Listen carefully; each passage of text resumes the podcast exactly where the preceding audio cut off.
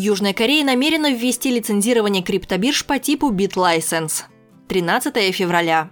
Сотрудник министерства, являющийся членом рабочей группы по криптовалютам, сообщил, что американская модель лицензирования криптовалютной деятельности BitLicense рассматривается в Сеуле как предполагаемый образец регулирования отрасли. Об этом пишет издание «Бизнес Корея», ссылаясь на правительственного чиновника из рабочей группы по криптовалютам.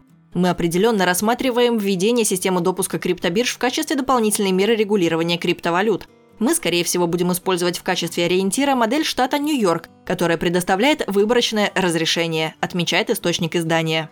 По его словам, выбор американской модели лицензирования позволит Южной Корее внедрить криптовалюты в финансовую систему и добиться должного уровня контроля в этой сфере. Помимо этого обсуждается и альтернативный вариант, который подразумевает введение налогового бремени вместо дополнительных регулирующих норм.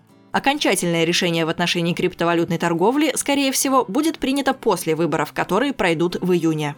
Некоторые говорят, что правительство должно вводить налоги вместо дополнительных правил, если волатильность рынка останется близка к текущим уровням. В этом месяце мы проведем совещание для формирования ответа на национальную петицию, касающуюся криптовалют. Но с большей долей вероятности мы восполним недостатки существующих мер на этой встрече, добавил представитель рабочей группы.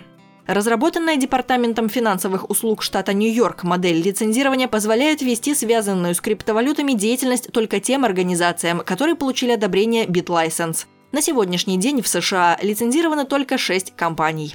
Многие другие представители криптоиндустрии сочли требования BitLicense излишне жесткими и предпочли отказаться от предоставления своих услуг в штате Нью-Йорк.